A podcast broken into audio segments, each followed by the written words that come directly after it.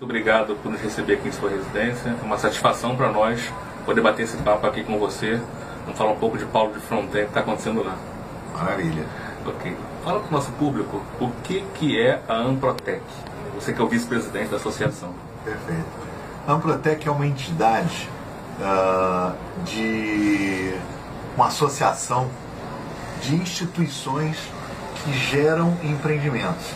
Quer dizer, ela não é uma associação dos empreendimentos, mas das instituições que fazem os empreendimentos.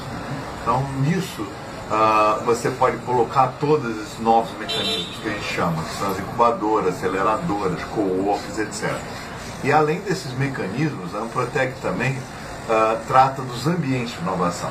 Então, dentro desses ambientes, nós temos os parques tecnológicos, os polos tecnológicos e as áreas de inovação que nós chamamos, indo para o que está cada vez mais acontecendo, que são as cidades inteligentes. As cidades inteligentes hoje são áreas de inovação por uma natureza, por terem muitos mecanismos para gerarem startups e conseguirem reter os seus empreendimentos. Então, isso é um Protec.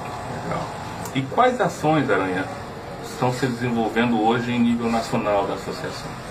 Bom, a Protec tem um trabalho de política pública muito intenso junto ao Congresso uh, trabalhando por uh, projetos de lei, emendas parlamentares, que possam propiciar ao empreendedor, ao investidor, como por exemplo a lei do, dos anjos, de investimento em anjos, uh, a, a, aos estímulos a essas áreas de inovação, esses ambientes, parques, etc., de forma que seria uma, um apoio do governo para que as instituições consigam fazer com que o número de startups comece a aumentar no Brasil e essa juventude que está querendo mudar, que está querendo ter uma oportunidade, que está querendo criar alguma coisa, que eles possam ter esse ambiente então propício e com condições para poder empreender e poder gerar mais empreendimentos. Cara, muito bom. E como é que você, dizendo isso, como é que você está enxergando o que está acontecendo lá em Engenheiro Paulo de Fronten?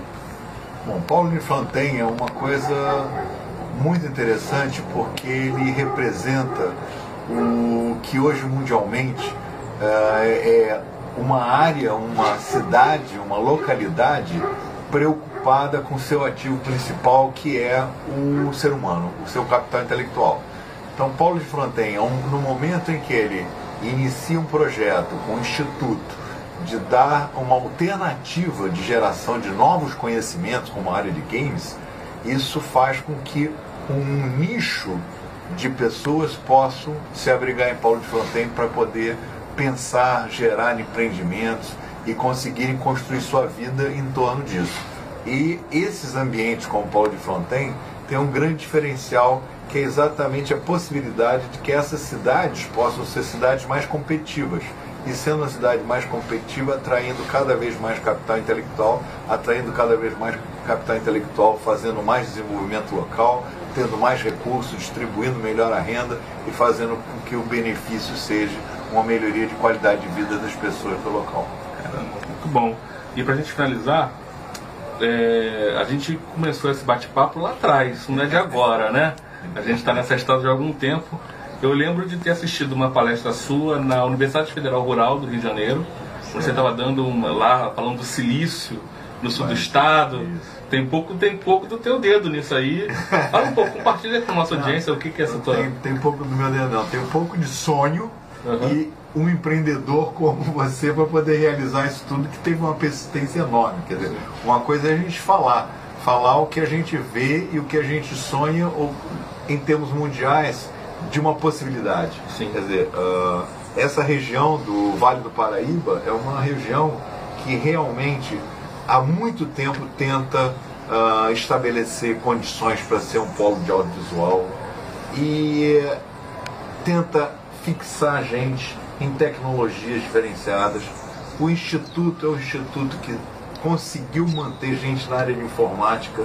Então essas, essas variáveis, essa, uh, esses ingredientes, né, obviamente podem dar um belíssimo prato. A gente pode fazer um, um belíssimo cozido disso, uma belíssima feijoada, né, desde que a gente consiga colocar isso tudo com apoio de professores, como vocês fizeram, atraindo cada vez professores mais interessantes, mais capacitados, que por conseguinte atraem os alunos mais capacitados, com uma prefeitura empreendedora que consegue também reter né, e, e dar apoio para que esse ecossistema se desenvolva. E aí a gente começa a ter aquela tríplice hélice de universidade, governo, empresas que são formadas, grandes empresas são atraídas por isso, e a sociedade em si que começa a ser beneficiada e apoiar isso. E aí a gente consegue fazer o quê? Qualidade de vida para as pessoas que moram em Paulo de Fronten. Muito bom. Dá um recado para o nosso aluno, deixa um recado para o nosso aluno. O que, que você diz para o nosso aluno? O que, que você, qual recado você dá para ele? Eu acho o seguinte, eu acho que você, aluno da, do Instituto, você descobriu uma, um local diferente. Muitas vezes a gente fica procurando um local onde a gente quer fazer a nossa vida, onde a gente quer ter a nossa família, onde a gente quer ter segurança, onde a gente possa ter os nossos filhos e ao mesmo tempo a gente possa realizar os nossos grandes sonhos. Quer dizer, você, aluno da, do Instituto, é um aluno que pode realizar tudo isso. Você pode realizar o seu sonho fazendo games, que é uma coisa cada vez mais importante no mundo. É a forma de, inclusive, de se educar no futuro. Vai ser mais cada vez mais por games. E ao mesmo tempo você pode ter essa qualidade de vida que você procura. Então você ali pode estar encontrando esse ambiente, esse pote de ouro no fundo ou no final do arco-íris. Ele, quem sabe, esteja em Paulo de Plantem. Muito obrigado.